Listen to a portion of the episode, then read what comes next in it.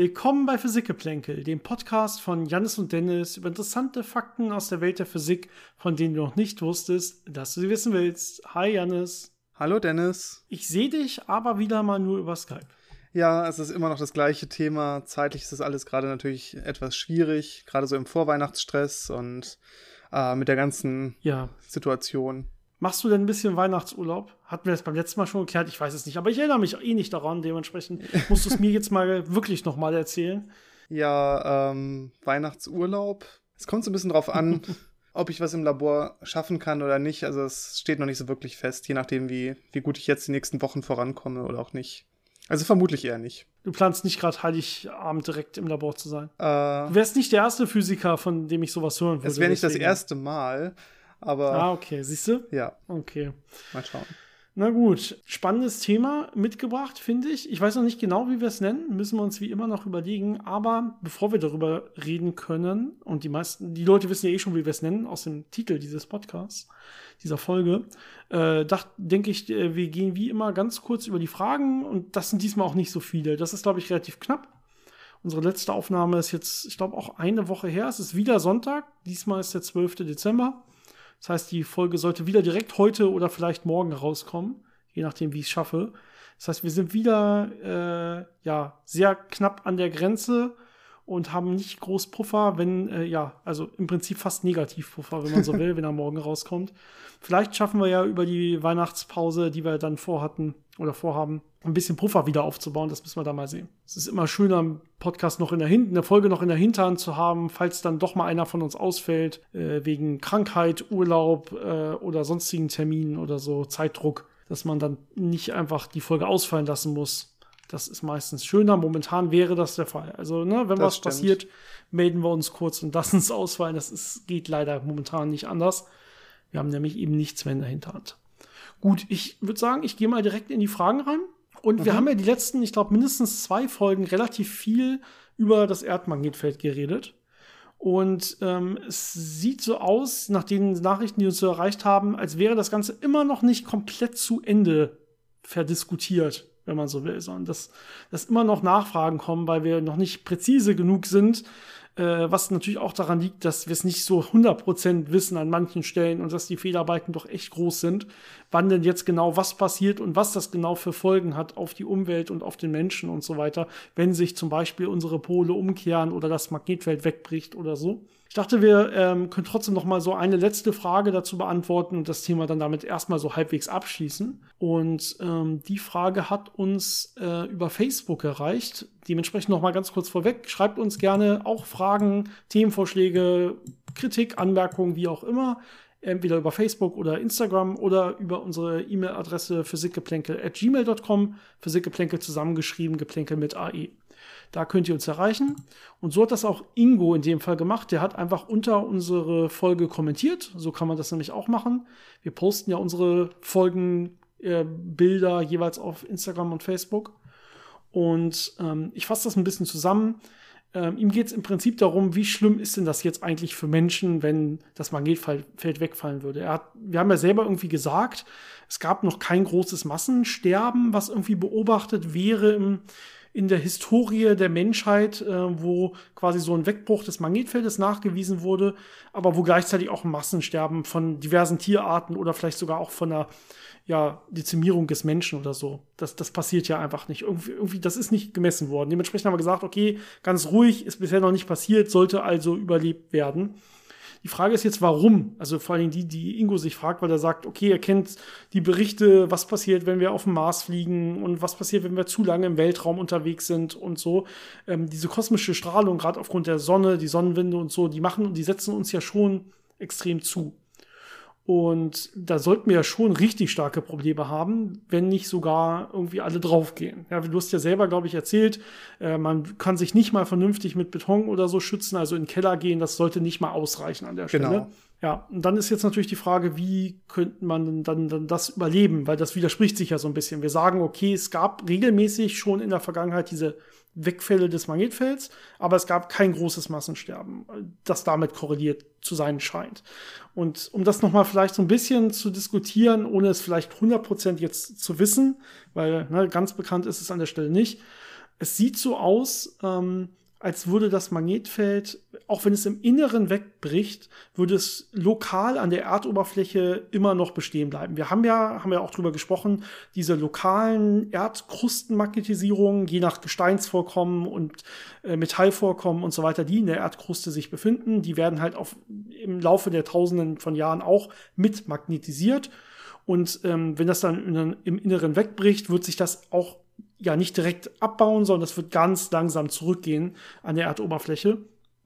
Was passieren würde, ist, dass man nicht mehr diese klare Nordpol-Südpol hat, ja, der aufgrund des Inneren hauptsächlich entsteht, sondern man würde so lokale Magnetfelder bekommen, die dann sich auf der ganzen Welt verteilen. Also man hätte dann nicht mehr diesen Stabmagneten, sondern man hätte auf irgendwie so einen achtpoligen Magneten oder einen zehnpoligen Magneten oder wie auch immer. Das würde ganz komisch aussehen und relativ konfus sein, aber das Magnetfeld wäre nicht null. Ja, zumindest an den meisten Orten nicht. Es kann lokal vielleicht einen einen oder anderen Ort geben, wo man Pech hat, wo es dann richtig bitter wird, aber lokal sollte es äh, immer noch genug äh, Orte geben, wo man dann immer noch ein schützendes Magnetfeld hat. Man kann nur nicht genau sagen, wie es schützt. Das geht auch aus Simulationen hervor, wenn man das wegbrechen lässt in der Mitte und dann guckt, wie macht das mit der Krust, was macht, was, was passiert mit der Krustmagnetisierung, dann werden sich solche Oktopole oder so ergeben, also so große ja, konfuse Magnetfelder, die noch irgendwie da sind, aber nicht so richtig geordnet. Das ist dann ein paar hundert Jahre, vielleicht tausend Jahre der Fall. Und dann würde sich das Ganze im Inneren nachher wieder so stark aufbauen, dass man auch außen wieder diese klare Polstruktur hätte. Ja, und offensichtlich reichen diese Magnetfelder, diese, ja, äh, aufgrund der, der Erdoberfläche einfach aus, dass, äh, dass wir nicht Probleme bekommen, äh, dass das Leben nicht komplett einfach verdampft wird, wenn man so will. Das heißt, dieser schöne Stabmagnet ist quasi in der Zeit nicht da, aber so ein bisschen Restmagnetisierung und Restmagnetfeld ist da, das dann noch so einigermaßen Schutz bietet. Ne? Genau, das wollte ich damit sagen. Nochmal schön zusammengefasst. Dann hat uns eine Frage auf Instagram erreicht von Jürgen. Auch vielen Dank dafür. Und äh, vielleicht erstmal vorweg, äh, Jürgen sagt selber, dass er so ein bisschen Hobby Astrophysik und Astronomie betreibt, sich äh, in seinem Garten eine eigene kleine Teleskopkuppel gebaut hat und da relativ oft die Sterne quasi mit anschaut. Das finde ich extrem cool. Also, das würde mich auch mal interessieren. Es war bestimmt ein Haufen Arbeit, das aufzubauen. Seine Frage hat allerdings äh, ja weniger was mit Astrophysik zu tun, sondern geht, glaube ich, eher so in Richtung unserer Folgen, entweder über den IPCC-Bericht, über den Klimaratbericht oder über unsere Carbon Capture-Folge, wo es darum geht, CO2 aus der Luft zu holen. Äh, und zwar fragt er, ja, wie äh, ist es überhaupt technisch möglich und, und sinnvoll gegebenenfalls, äh, dass man zum Beispiel unsere Wüsten komplett wieder bewalden könnte. Das heißt, Wälder, Pflanzen, vielleicht durch Bewässerung, da wo überall Wüsten waren, indem man einfach den Boden ähm, dafür geeignet macht. Ist das sinnvoll? Macht das, kann man das überhaupt schaffen? Also es ist ein sehr interessantes Thema. Und ähm, wie bei so vielen Sachen ist der Hauptfaktor natürlich das Geld. Ähm, technisch ist sehr viel möglich. Es gibt zum Beispiel sehr schöne Beispiele aus ähm, Brasilien, glaube ich, wo einzelne Privatleute relativ große Grundstücke haben, ähm, die sehr ja versteppt sind oder fast schon verwüstet sind. Ähm, und die haben da sehr viel Zeit und Arbeit reingesteckt, das wieder aufzuforsten. Ähm, ich glaube, in Indien gab es auch jemanden, der in einem äh, Flussbereich äh, da wieder eine ja auch sehr versandete Insel wieder aufgeforstet hat, wo jetzt wieder richtiger äh, Wald wächst und sehr viel ähm, ja Tierbestand zurückgekommen ist. Also es geht. Man muss natürlich sehr vorsichtig sein und die richtigen Techniken anwenden. Man kann nicht einfach da versuchen, irgendeinen Baum hinzupflanzen und das wird schon klappen sondern man muss die Sachen natürlich dann schützen vor Wind, äh, vor den Wettereinflüssen. Äh, man muss äh, gucken, dass der Boden genug Nährstoffe enthält. Man muss die richtigen Pflanzen raussuchen, die in so einem Boden auch wachsen können. Vielleicht auch erstmal bestimmte Pflanzen äh, raussuchen, die da besser wachsen, aber die noch nicht äh, den ja den endgültigen Zustand herstellen, sondern einfach dem Boden Nährstoffe zuführen, indem sie dann irgendwann absterben, verrotten, äh, Mikroorganismen anziehen und so weiter und so weiter. Ähm, wahrscheinlich muss man auch oder hilft es auch, wenn man da zusätzlich düngt, wenn man möglicherweise auch äh, Tiere dahin bringt, die dann selber düngen und das dann noch unterstützen. Ähm, also ist schon relativ viel Aufwand, äh, je nachdem, wie ja, lebensfeindlich die Gegend ist. Ähm, aber auch in Afrika gibt's Projekte, äh, dass man versucht, einmal quer über den Kontinent einen Grünstreifen äh, aufzuforsten und ähm, äh, ja, am Leben zu halten, weil ja eben das Problem besteht, dass die Wüsten sich immer weiter ausbreiten was natürlich ein teilweise natürlicher Prozess ist, teilweise auch dadurch kommt, äh, wie äh, Wälder zum Beispiel genutzt wurden und äh, äh, vernichtet wurden, wie Landwirtschaft betrieben wird, wie der Boden genutzt wird. Das äh, führt dann zu viel Erosion und eben zu einer äh, Ausbreitung der Wüsten. Und das versucht man eben zu stoppen, indem man da auch äh, sehr große Aufforstungsprojekte macht. Also machbar ist es, ähm, aber es ist natürlich aufwendig und dementsprechend teuer. Und dann ist immer die Frage, wie viele Leute sind bereit, da wirklich Geld reinzustecken und äh, das dann ja voranzutreiben. Ja, und wann kann sich das Ganze selber äh, am Leben erhalten, quasi, ohne dass man nachdüngen muss und so weiter. Das heißt, dafür braucht man wirklich erstmal genug abgestorbenes organisches Material im Boden, was es ja natürlicherweise in so einem Wüstensandboden erstmal nicht so richtig gibt. Ja, und das wird wahrscheinlich ein paar Generationen brauchen, bis so ein, so ein Wald dann quasi für sich selber weiterleben kann und dann die ersten, die erste Tierwelt von sich aus wirklich bildet, die da in Form von Insekten und Ameisen und Pilzen und was weiß ich, was dann da floriert. Aber da sind wir, glaube ich, dann auch ein bisschen überfragt. Da geht es einen Schritt weg von der Physik an der Stelle. Gut, ich glaube, wir haben noch drei kleine Fragen offen. Äh, die nächste Frage kommt von Pascal, auch auf Instagram. Und er schreibt, einige Neutronensterne drehen sich ja extrem schnell um sich selbst. Mehrere hundert bis tausend Mal pro Sekunde oder schneller. Das ist erstmal richtig. Meine Frage dazu wäre, wäre es eigentlich möglich, dass sich Planeten oder Neutronensterne so schnell drehen, dass die Fliehkraft stärker ist als deren Gravitation? Ja, im Prinzip geht das schon. Aber dann würde natürlich äh, eine Sache passieren, nämlich die Fliehkraft würde die Gravitation überwiegen und den Planeten einfach auseinanderreißen.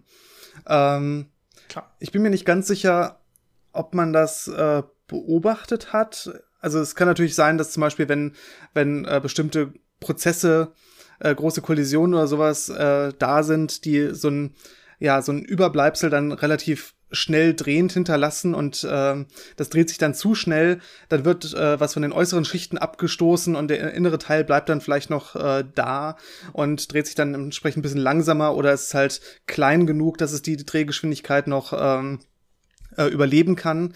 Äh, sowas kann man sich natürlich vorstellen. Aber was ich interessant finde, es gibt äh, genau den entgegengesetzten Prozess. Denn es gibt äh, zum Beispiel bei Verschmelzung von Neutronensternen überbleibende Neutronensterne, die eigentlich zu schwer sind, die eigentlich so schwer sind, dass sie zum schwarzen Loch kollabieren müssten. Aber da sie sich noch so schnell drehen, ähm, wirkt diese Fliehkraft entgegen diesem Gravitationszug äh, nach innen. Und äh, das sorgt dann dafür, dass dieser Neutronenstern noch eine gewisse Zeit überleben kann, äh, anstatt im schwarzen Loch zu enden, bis dann irgendwann diese Rotationsenergie soweit ja abgestrahlt oder aufgebraucht wurde, dass es dann wieder nicht mehr ausreicht, diesem Gravitationsdruck entgegenzuwirken und dann kollabiert das in ein schwarzes Loch. Aber so kann man es wirklich schaffen, so einen äh, quasi instabilen Neutronenstern noch so ein bisschen am Leben zu erhalten, indem man die Fliehkraft so groß hat, äh, dass es nicht alles nach innen stürzt. Ja, also äh, verschafft ihm dann noch ein bisschen mehr Zeit an der Stelle. Ne? Ist natürlich schon so, dass gerade bei der Bildung, wenn man noch so Staubwolken hat von Sternen oder auch Planeten oder so, dass da dann im Prinzip erstmal aussortiert wird, alles, was sich deutlich zu schnell bewegt ne, und dann zu hohe Fliehkräfte hat, das wird sich dann eben nicht gravitativ binden, sondern dann erstmal wegfliegen. Und äh, der Rest, der dann bleibt und sich dann nachher bindet gravitativ, der ist dann eben normalerweise nicht mehr so schnell. Das heißt, das ist schon so ein Mechanismus, der an der Stelle wahrscheinlich deutlich, deutlich eher zu tragen kommt. Ansonsten müsste sich ja später erst müsste der Planet ja noch mal irgendwie angestoßen werden, wenn er schon da ist und sich dann so schnell drehen soll, dass er dann wieder zerreißt. Ne? Also das ist eher unwahrscheinlich. Wahrscheinlich wird das, wenn dann bei der Bildungsphase passieren, wo es noch gar kein richtiger Planet ist. Wäre jetzt so meine Schätzung. Dann hat uns eine Nachricht erreicht von, ich glaube, Timo, würde ich sagen. Würde ich so deuten aufgrund des, des, des Usernames auf Instagram. Und Timo fragt, wieso sagt man, dass Protonen sauer schmecken? Müsste ich vielleicht einmal ganz kurz kommentieren. Ich habe das noch nie gehört, also dass man sagt, dass Protonen sauer schmecken. Ähm, diese, dieses, dieser Ausspruch ist mir unbekannt. Janis, hast du das schon mal gehört? Äh, ich hatte es auch noch nicht gehört. Ja, also man kann sich so denken, wo es herkommt, äh, eher Richtung Chemie als Physik normalerweise. Ne? Wir haben ja in der Chemie Säuren und Basen, kennt man ja aus der Schule. Und ja, der Anteil in der Chemie sagt man normalerweise H-Plus-Anteil. Äh, Physiker sagen zu einem, zu einem positiv geladenen Wasserstoffatom sagen wir einfach ein Proton. das ist die, ähm, die einfachere Form. Das heißt, das sind ja einfach Protonen und die machen ja genau dann äh, in dem Fall die Säuren aus. Und deswegen würde man wahrscheinlich dann, in dem Fall würde ich zumindest denken, dass der Spruch daher kommt, dass man sagt, okay, wenn es eine Säure ist, hat man quasi einen Protonüberschuss und in dem Fall schmeckt es dann sauer. Ja, schätze ich jetzt mal. Das klingt so ein bisschen nach so, ja, flapsigen äh, Wissenschaftler-Kommentaren wie, ah, ich habe jetzt Zitronensäure, schmeckt nach Protonen. Das ist genauso wie wenn man im Labor ist und sagt, äh, wir müssen hier mal wieder ein bisschen Vakuum in die Vakuumkammer füllen. Das sind einfach so Sachen, die, ja, die so, ich will nicht sagen halb richtig sind, aber die so irgendwo so ein bisschen auf dem wissenschaftlichen Hintergrund aufgebaut sind, aber das dann so ein bisschen äh, lustig und absurd machen. Ja. Gut, dann eine letzte Frage für heute. Ähm, und zwar von Roberto über Instagram. Auch vielen Dank dafür. Und zwar fragt er ähm, mal wieder eine Frage zur dunklen Materie. Hatten wir lange nicht. Kommt, ist immer noch sehr beliebt, aber heute hatten wir es wirklich noch nicht. Er schreibt, diese dunkle Materie scheint für uns keine messbare Temperatur zu haben, weil es keine elektromagnetische Wechselwirkung gibt. Ist das so richtig? Ich kann mir vielleicht erstmal kurz vorstellen, was ich glaube, was du meinst. Ähm, elektromagnetische Wechselwirkung heißt in dem Fall wahrscheinlich, dass es keine Art von thermischem Gleichgewicht gibt äh, in Form eines Strahlungsgleichgewichtes. Also dass man Strahlung elektromagnetische Wärmestrahlung, meist ja so Infrarotstrahlung bei uns hier auf der Erde bei so 20 Grad äh, Celsius oder so, dass man die ja dann aufnimmt und abgibt, je nachdem, welcher Körper jetzt gerade ein bisschen wärmer oder schwächer ist und man dann in so einem Strahlungsgleichgewicht liegt.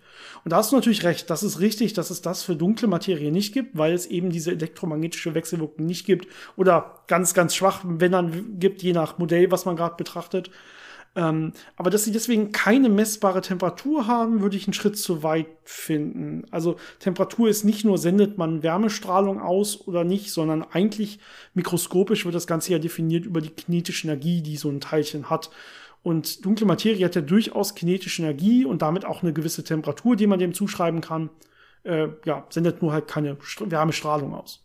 Ja, die aktuell äh, akzeptierte Kosmologie sagt ja auch, es ist Cold Dark Matter. Das heißt, die dunkle Materieteilchen bewegen sich nicht relativistisch, sondern einigermaßen langsam. Und dann kann man natürlich sagen, gut, die Temperatur ist dann nicht ganz so hoch. Ähm, aber wahrscheinlich hat man nicht überall ein wirkliches thermisches Gleichgewicht, weil der einzige Weg, äh, wie dunkle Materie ja Energie austauschen kann und damit äh, entsprechend ähm, in einen thermischen Gleichgewichtszustand kommen kann, ist ja vor allem über Gravitation oder möglicherweise über eine unbekannte Kraft, die es noch geben könnte. Ähm, aber über Gravitation ist der äh, Austausch natürlich nicht sehr effizient. Und deswegen kann es gut sein, dass dann bestimmte Mengen an dunkler Materie nicht wirklich in einem thermischen Gleichgewicht sind.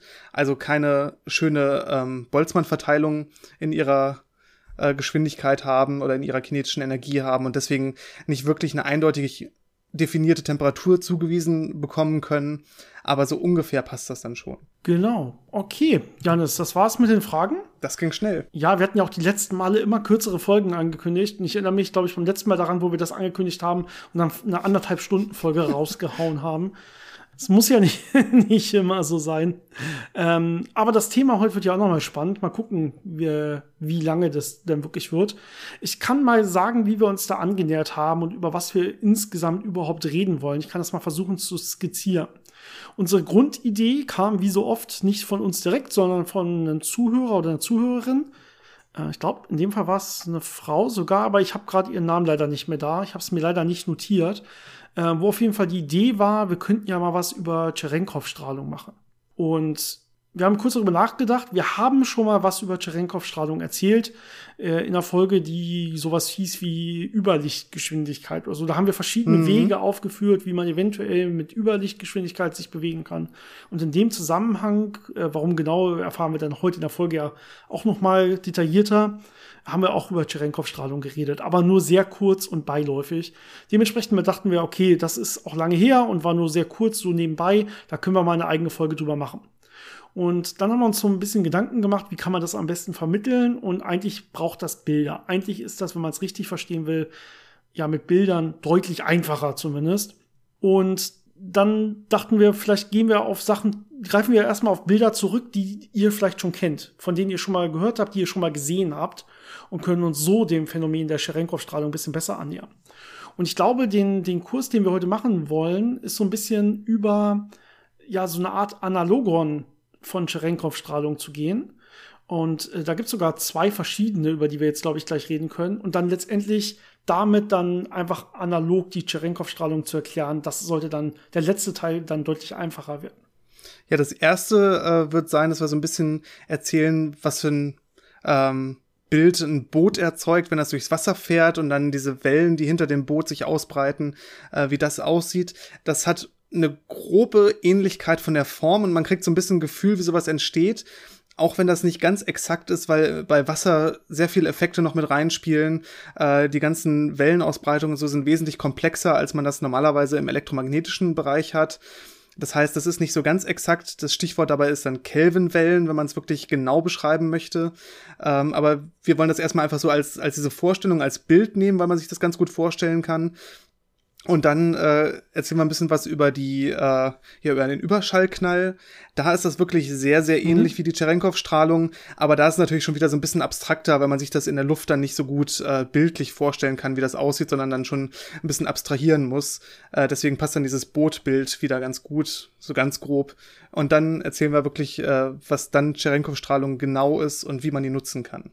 Ja, das heißt, was da mit reinspielt, ist so ein bisschen der sogenannte Machsche Kegel. Das kennt man dann wieder eher von so Überschallflugzeugen, weil da habt ihr vielleicht schon mal gehört, dass man dann ja auch irgendwie mit Machgeschwindigkeit unterwegs, ne, Mach 2, Mach 3 und so, so und so vielfache Schallgeschwindigkeit quasi. Daher kommt dann auch dieser, dieser Machsche Kegel.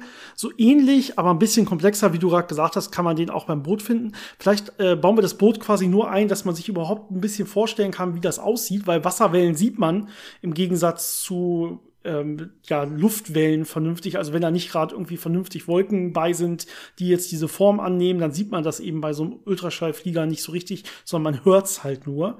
Ja, deswegen ja so ein Ultraschall, äh, so ein Überschallknall, nicht Ultraschall.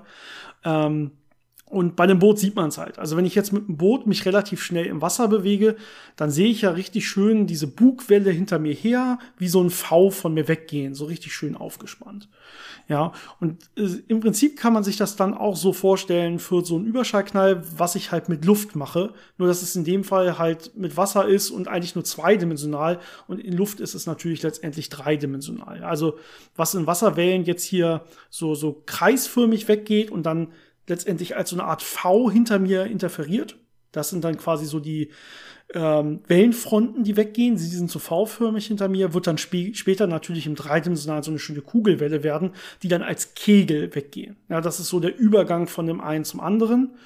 Ähm, wichtig dabei ist, dass das so vernünftig passieren kann, ähm, dass man sich schneller als das Medium bewegt, also als sich Wellen in diesem Medium bewegen, äh, in dem man sich da fortbewegt. Also wenn ich jetzt ein Boot habe, ja, und ich mich in, in, in diesem Boot Wellen erzeuge, indem ich zum Beispiel einen Antrieb habe oder indem ich auf und äh, ja, runter wackele oder so weiter, dann würde ich ja solche kreisförmigen Wellen in alle Richtungen aussenden. Die werden eine gewisse Geschwindigkeit haben. Und damit sich jetzt so ein schönes V bilden kann, kann ich mich jetzt nicht langsamer bewegen als diese Wellen. Dann würde ich quasi so in meiner eigenen kreisförmigen Welle rumfahren und danach würde ich dann eine neue kreisförmige Welle erzeugen, beim nächsten hoch und runter schwappen und so. Aber da würde sich sowas nicht ausbilden, sondern da muss ich jetzt richtig Gas geben. Da muss ich jetzt diese Wellen quasi nach vorne ziehen. Ich muss diese Mauer durchbrechen. Ja, da sieht man schon wieder dieses Analogon. Also ich muss schneller sein als die jeweilige Ausbreitungsgeschwindigkeit. Das ist bei Wasser relativ einfach, weil diese Wellen, diese Wasserwellen, die sind relativ langsam. Da kommt man mit dem Boot relativ gut dran voran. Dann wird das ein bisschen komplexer. Du hattest das angesprochen mit den Kelvin-Wellen und so weiter, je nachdem, bei Wasser, da haben die nicht alle dieselbe Wellenlänge.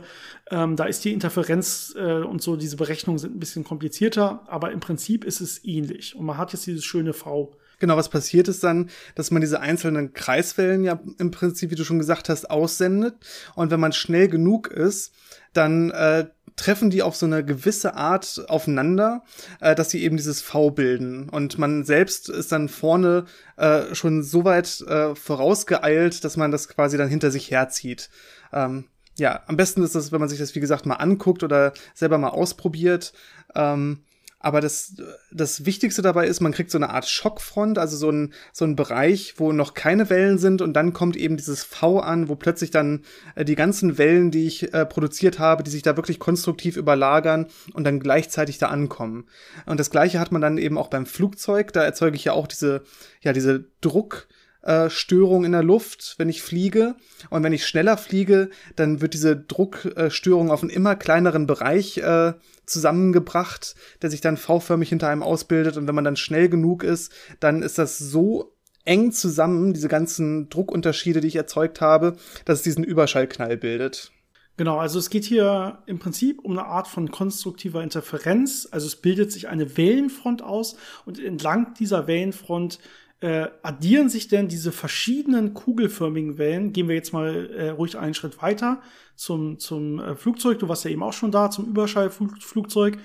Ähm, das heißt, ich mache irgendwie Krach, ich versorge, ich, ich äh, sorge für irgendwelche Luftverwirbelung. Das heißt, ich erzeuge Sound.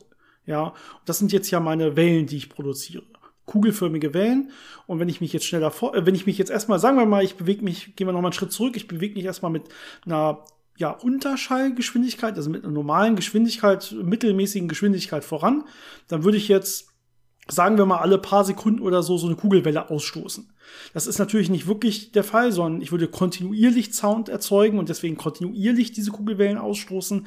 Aber wenn man sich jetzt ein bisschen vorstellen will, wie bildet sich so ein, so ein V, kann man sich das vielleicht noch mal besser äh, damit verdeutlichen, dass man sagt, okay, wir brechen das mal ein bisschen runter. Sagen wir, ich mache jetzt kontinu im kontinuierlichen Abstand, weil ich ja eine ja, konstante Geschwindigkeit habe, produziere ich jetzt diese Soundwellen, die dann mit Soundgeschwindigkeit, ähm, mit Schallgeschwindigkeit, besser gesagt, von mir weg gehen quasi. Das ist deren Ausbreitungsgeschwindigkeit. Und jetzt sieht man schon, wenn ich jetzt beschleunige, wenn ich mich schneller bewege in eine, in eine Richtung gezielt, ähm, dann wird man das, dann würde ich diese, diese Wellenausbreitung, die werde ich in die Richtung ein bisschen zusammenstauchen vor mir und hinter mir wird das immer länger und länger quasi werden, die Abstände dieser Wellen. Ja, und äh, dann muss man sich, und das ist jetzt der, der, der Part, wo man normalerweise halt Bilder für braucht, wenn man es nicht schon mal gesehen hat, wie bei so, bei so einer Bugwelle beim Boot, deswegen gehen wir diesen Weg, würde sich jetzt so eine Interferenz ausbilden, die halt V-förmig letztendlich weggeht. Und je schneller ich mich bewege, ähm, ja, desto, desto besser wird dieses V im Prinzip ausgeprägt letztendlich. Und nachher wird das Ganze dann, wird der Winkel quasi kleiner des Vs. Je schneller ich mich bewege, desto kleiner wird nachher dieser Winkel. Und das Schnellste ist jetzt erstmal die Schallgeschwindigkeit selber. Ja, dann fliege ich quasi immer so, dass sich genau vor mir quasi gar keine Kugelwelle mehr ausbreitet, weil ich bin ja schon auf deren Ausbreitungsgeschwindigkeit. Und nur hinter mir habe ich dann halt dieses, dieses V äh, als Interferenzwellenfront. Und wenn die dann irgendwann ja irgendwo aufkommt, dann wird halt diese Schockwelle im Prinzip äh, gehört werden. Das passiert, wenn ich jetzt mich mit wenn ich jetzt durch diese Welle durchbreche. Das heißt, wenn ich jetzt diese, ja, diese Überschallwelle einmal durchbreche, also ich schiebe quasi vor mir das Ganze immer weiter her, her, her, es wird immer äh, auf, mehr aufeinander gepresst und irgendwann bin ich schneller als ähm, die, die normale Schallgeschwindigkeit vor mir, dann würde ich jetzt äh, hinter mir her dieses V erzeugen, was dann auf einmal schlagartig in so einem Schockpuls quasi weggeht äh, und dann ähm, irgendwann natürlich zum Beispiel auch auf der Erde ankommt und dann da als dieser Knall hörbar ist. Ja, ich selber als Flugzeugflieger würde das, also als Pilot, Flugzeugflieger ist ein gutes Wort für, für Pilot, äh, wenn man frei redet, würde das erstmal nicht hören, denn dieser Knall, diese Knallwelle, die wird ja hinter mir weggeschickt. Das ist ja entscheidend für diese ja, Überschallwelle. Ich bin ja schneller als mein eigener Schall. Ja, das heißt, ich würde wahrscheinlich merken, oder ich würde auf jeden Fall merken, dass hier aerodynamisch was richtig Starkes passiert, wenn ich auf einmal durch diese Welle durchgebrochen bin. Es würde eine komplett andere Art von Umströmung geben bei meinem Flieger. Aber ich würde den Schall nicht hören. Dafür müsste ich erstmal wieder abbremsen. Dann würde ich quasi später meine eigene, meine eigene Überschallknall würde ich dann hören. Ja, es muss schon lustig sein, dass man quasi das Geräusch, das man selber produziert, erst hört, wenn man äh, wieder abgebremst hat und dann davon quasi wieder überholt wird. Ähm, Genau, aber das ist der Effekt, den man bei Flugzeugen äh, sieht. Und man kann das teilweise wirklich auch sehen, ähm, wenn man in geeigneten äh, Luftbedingungen fliegt, also bei geeigneter Luftfeuchtigkeit. dann habe ich ja eben diese extreme Kompression an diesem Überschallkegel, wo ich das, wo ich die Luft eben so extrem zusammendrücke. Und nach dieser Kompression kommt ja dann der Part, wo der Druck wieder sehr gering wird. Das heißt, hinter der Schockfront habe ich einen starken Druckabfall, der sorgt dann dafür, dass die Luft sich da abkühlt und dann kann die Luft kondensieren, wenn eben die Bedingungen richtig sind. Und dann entsteht so eine richtig schöne kegelförmige Wolke um so ein Flugzeug. Das könnt ihr euch mal bei äh, YouTube oder Wikipedia angucken. Sieht sehr schön aus. Nennt sich Wolkenscheibeneffekt. Und da wird es wirklich deutlich, wie dieser, ja, dieser Überschallkegel an diesem Flugzeug dranhängt und mitgezogen wird und wie das dann aussieht. Ja, bei diesen Wolkenscheibeneffekt-Bildern sieht man übrigens, findet man tolle Bilder, wo man sieht, dass es davon mehrere durchaus gibt. Je nachdem, was jetzt beim Flugzeug genau wie laut quasi ist, also seinen eigenen äh, Schall erzeugt und damit auch seinen eigenen Überschallknall erzeugt. So kann es sein, dass vorne an der Spitze der erste große Knall quasi losgeht, aber hinten die Düsen, die haben dann noch mal ihren so einen eigenen kleinen Überschallknall. Ähm, das sieht man auch bei diesen, wie, wie gesagt, bei diesen äh, Bildern sehr schön, wenn man diese Wolken, diese kondensierten Wolken hat, dass man so mehrere Kegel ineinander hat, die dann kleiner werden. Ähm, und wenn man so einen Überschallknall hört, kann man meistens noch so einen zweiten leisen Nachknall auch hören, der dann eben vom hinteren Teil des Flugzeugs stammt. Ja, man sieht sowas sogar bei äh, manchen Rotoren, wenn die sich schnell genug drehen, dass die äh, dass die äh, Spitzen von einem Rotorblatt äh, schon Überschallgeschwindigkeit oder an die Schallgeschwindigkeit rankommen, dann sieht man auch da solche Effekte. Das ist ganz interessant. Also überall, wo man Schallgeschwindigkeit überschreiten äh, würde, kann man diesen Effekt sehen und ähm, dann auch diese, diese Wolkenbildung beobachten. Ja, und jetzt, okay, das Wichtige, was wir festhalten müssen, ist, wir müssen uns schneller bewegen, als sich normalerweise Wellen in diesem Medium ausbreiten würden. Ja, wenn wir jetzt über Schall reden, geht es natürlich um Schallwellen in der Luft also die Schallgeschwindigkeit. Und jetzt können wir vielleicht auch den letzten Schritt schaffen Richtung Cherenkov-Strahlung. Denn hier ist es jetzt auch wichtig, dass wir uns äh, schneller bewe bewegen müssen als die jeweiligen Wellen in dem Medium. Und bei Cherenkov-Strahlung geht es um sichtbares Licht. Cherenkov-Strahlung, ich weiß nicht, ob ihr schon mal solche Bilder äh, gesehen habt, ob ihr überhaupt eine Ahnung davon habt, um was es hier geht, um was wir reden. Aber das ist meist dieses blaue Schimmern, wenn man in Filmen oder so so diese ähm, äh, Reaktorschwimmbecken sieht, wo so Forschungsreaktoren, wo dann meist das Ganze nochmal gekühlt wird und abgeschirmt wird mit so großen Wasserbecken, wo man da die, die äh, Reaktorkerne drin hat und äh, wo man dann auch äh, relativ schnell Zugriff zu den Kernen hat. Deswegen ist das meistens bei Forschungsreaktoren so. Und diese Schwimmbecken, die sind alle so leicht bläulich äh, violett am Schimmern. Und das ist diese ähm, ja, Cherenkov-Strahlung, die man da sieht. Und die basiert auf demselben Effekt, dass sich jetzt offensichtlich was schneller bewegt als die eigentliche Ausbreitung der Welle in dem Medium. Aber in dem Fall geht es um Licht und damit die Lichtgeschwindigkeit. Das heißt, hier bewegt sich jetzt etwas schneller als mit Lichtgeschwindigkeit. Ja, und bei diesem Etwas muss es sich um geladene Teilchen handeln. Das wurde das erste Mal von Pavel Cherenkov, deswegen der Name, äh, 1934 beobachtet und dann 1937 von äh, Kollegen von Igor Tamm und Ilja Frank äh, theoretisch beschrieben und die haben dann alle 1958 den Nobelpreis dafür bekommen. Und zwar war die Beobachtung, dass eben diese geladenen Teilchen, die natürlich vor allem aus radioaktiven Prozessen stammen können und sehr viel Energie haben, äh, sich schneller bewegen als die Lichtgeschwindigkeit in einem Medium. Also diese lokale Lichtgeschwindigkeit, die ja nicht gleich der Vakuumlichtgeschwindigkeit ist, sondern je nach Medium wirklich ein ganzes Stück äh, kleiner sein kann. Wir hatten, glaube ich, bei der Folge damals darüber geredet, dass man es sogar in so Cäsiumwolken schafft, Licht auf wenige ja, Millimeter pro Sekunde abzubremsen, also extrem langsam zu machen in einem Medium. Und da ist dann entsprechend auch einfach ähm, quasi über Lichtgeschwindigkeit lokal zu erreichen. Ähm, normalerweise müssen die Teilchen dann schon relativ schnell sein, wenn ich jetzt äh, mir Wasser angucke. Aber es ist halt möglich, dass hochenergetische Teilchen, zum Beispiel Protonen oder andere geladene Teilchen, da eben über diese Geschwindigkeit rüberkommen. Und was dann passiert ist, dass dieses Teilchen mit den äh, ganzen ja, Elektronen, dem ganzen äh, geladenen Material in diesem äh, Medium, durch das es fliegt, wechselwirkt und das ein bisschen auslenkt, wenn es da durchfliegt. Und ähm, normalerweise passiert das dann so, dass dann diese ganzen äh, Auslenkungen so ein bisschen Strahlung erzeugen, aber das passiert alles so ein bisschen diffus und äh, interferiert dann wieder weg und ähm, ist alles einigermaßen symmetrisch und es wackelt mal kurz und es passiert nicht viel. Aber wenn ich jetzt über diese lokale Lichtgeschwindigkeit rübergehe, dann habe ich ja, so eine Art Symmetriebruch, dann, dann hebt sich das nicht mehr weg, dann fängt es plötzlich an, konstruktiv äh, zu interferieren äh, hinter dem Teilchen und hat dann genau diese V-förmige äh, Ausbreitung, wie man das eben auch von den Wasserwellen oder von dem Überschallknall kennt. Ja, also sehr analog, um das vielleicht nochmal klar zu machen. Wir haben jetzt hier ein geladenes Teilchen, was durch in dem Fall zum Beispiel Wasser fliegt, ja. Und dieses geladene Teilchen ist schneller als die lokale Lichtgeschwindigkeit in Wasser, als die sogenannte Phasengeschwindigkeit, die man halt je nach, die, die je nach Medium anders ist. Und je dichter, je optisch dichter das Medium, desto langsamer wird im Prinzip dann die Lichtgeschwindigkeit. Ähm, und dementsprechend kann das eben für schnelle Teilchen erreicht werden. In den meisten Fällen bei diesen Reaktoren, die ich angesprochen habe, ist das dann zum Beispiel einfach Beta-Strahlung, das heißt sehr, sehr schnelle Elektronen. Es können aber, wie du gesagt hast, auch andere geladene Teilchen, zum Beispiel Protonen sein, die sich sehr schnell bewegen.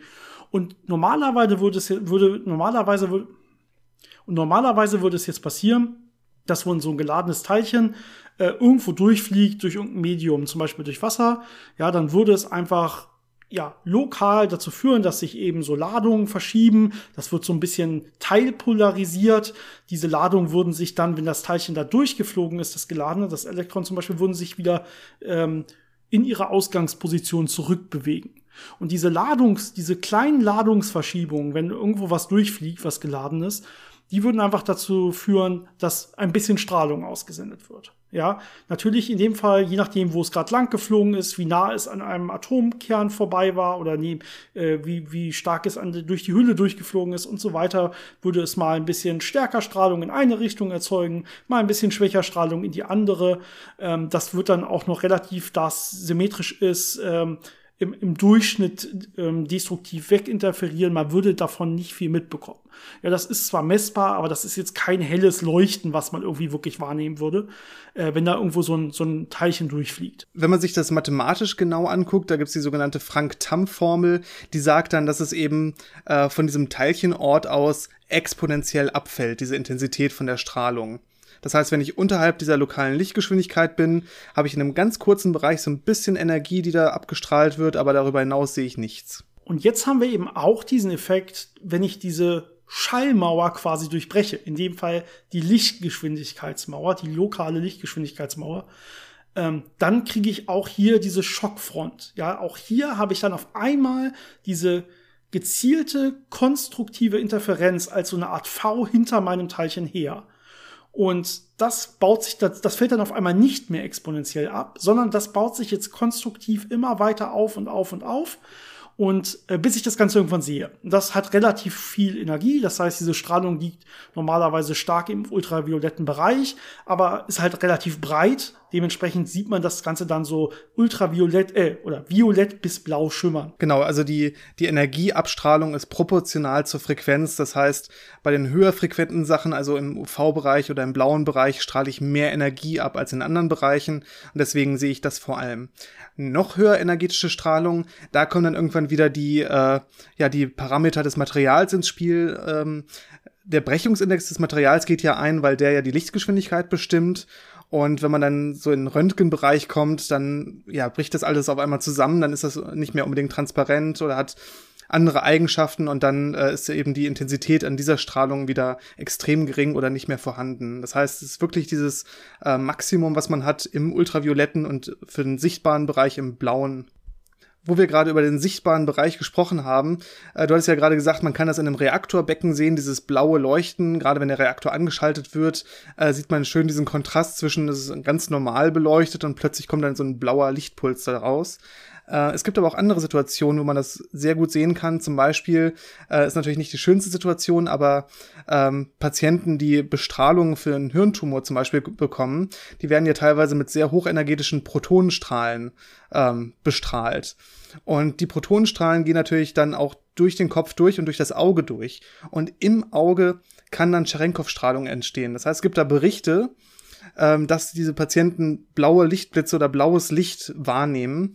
Und äh, vor, ich glaube, zwei Jahren hat man das dann auch wirklich mal mit einer äh, entsprechenden Kamera gemessen, dass in diesem Augapfel Cherenkov-Strahlung entsteht, also blaues Licht emittiert wird.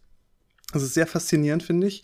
Ähm, Und das nutzt man auch in vielen technischen Anwendungen oder gerade auch so grundlagenphysikalischen Anwendungen. Man kann jetzt zum Beispiel diese Cherenkov-Strahlung detektieren, wenn man radioaktive Marker an irgendwelche Biomoleküle dranhaftet und die dann im Körper verfolgt. Das heißt, man sieht, wo im Körper sich bestimmte Sachen ausbreiten. Man kann auch das zur Bildgebung verwenden, dass man wirklich ja, Strukturen im Körper erkennen kann mit Hilfe von Cherenkov-Strahlung. Ähm, die für uns eher interessanten Anwendungen sind dann so im astrophysikalischen Bereich, denn wir haben natürlich auch und das war ja eben auch die Frage mit dem Erdmagnetfeld. Wir haben ja sehr viele hochenergetische kosmische äh, Partikel, die auf die Erde einprasseln. Und viele von denen sind geladen. Das sind teilweise Protonen oder teilweise auch ja ein paar Heliumkerne vielleicht oder Elektronen. Und äh, wenn die in die Atmosphäre äh, krachen, dann entstehen da Teilchenschauer von anderen geladenen Teilchen und die erzeugen natürlich alle Cherenkov-Strahlung. Und es gibt da ein paar Observatorien, ein paar Teleskope, die genau diese Cherenkov-Strahlung aufnehmen, um dann äh, zurückzurechnen, was für Teilchen mit welchen Energien woher aus dem All auf die Erde getroffen sind. Relativ äh, bekannte Beispiele sind da zum Beispiel das äh, Pierre Auger Observatory in Argentinien oder Hess in Namibia oder Magic auf den Kanaren. Also da gibt es ein paar Beispiele, wo das wirklich genutzt wird, um ja Aussagen über äh, kosmische Ereignisse zu treffen. Teilweise wird es auch in Teilchendetektoren, äh, also am CERN zum Beispiel benutzt, um da Informationen über äh, ja, geladene Teilchen, die hohe Geschwindigkeiten haben, zu erlangen.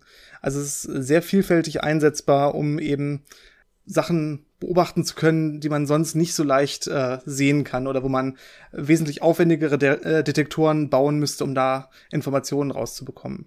Ja, sehr spannend.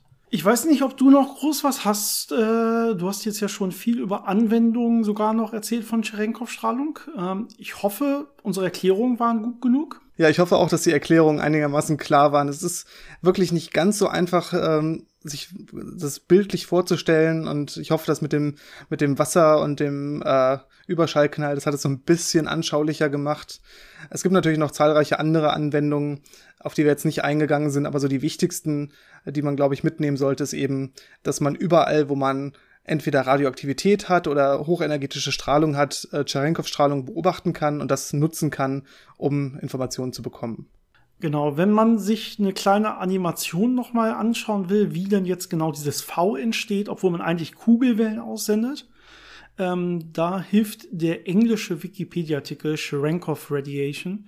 Der deutsche hat das leider nicht, der hat leider nur ein statisches Bild, wenn man so will. Ähm, aber der englische hat so eine kleine Animation, so ein kleines GIF eingebaut. Äh, und da sieht man wirklich in so schönen Abständen immer wieder Kugelwellen, die aber, wenn man schnell genug wird, dann aussehen oder vorne diese V-artige Wellenfront wirklich bilden, wo das Ganze konstruktiv dran interferiert an der Stelle an. Das ist, also wer sich das nochmal anschauen will, ähm, sollte sich am besten einmal dieses GIF anschauen, englische Wikipedia, Cherenkov Radiation. Ansonsten, Janis, würde ich sagen, das war's für diese Woche und ich würde vorschlagen, wir machen noch äh, nächstes Wochenende eine weitere letzte Folge, das ist dann sozusagen unsere Weihnachtsfolge. Und dann gehen wir für ein paar Wochen erstmal in Weihnachtspause. Ja, das klingt gut. Okay, gut, dann können wir mal beide überlegen, ob wir irgendwelche speziellen, lustigen, spannenden Themen wie auch immer haben, die sich für eine Weihnachtsfolge eignen. Wir hatten die letzten Jahre ja eigentlich immer irgendwas, was, für, was uns eingefallen ist. Ich weiß nicht, ob uns äh, mittlerweile die Ideen ausgehen. Wenn ihr spannende Ideen habt und sagt, hey, das wäre doch was für so eine Physik-Weihnachtsfolge, lasst es uns bitte wissen. Da, äh, das nehmen wir sehr dankbar entgegen. Und ansonsten wünsche ich allen einen wunderschönen dritten Advent, der ist heute nämlich. Mhm. Und ähm, dann, ja, nächste, äh, frohe Weihnachten und sowas können wir ja dann nächste Woche wünschen. Da hören genau. dann ja hoffentlich alle noch mal wieder rein. Äh, ansonsten wie immer dann nur noch eine schöne Woche, eine wunderschöne, vielleicht letzte Arbeitswoche für die meisten Leute. Ähm, zumindest vorletzte Arbeitswoche vor Weihnachten. Und ähm, wir hören uns nächste Woche wieder. Bis dann. Macht's gut. Ciao. Bis zum nächsten Mal.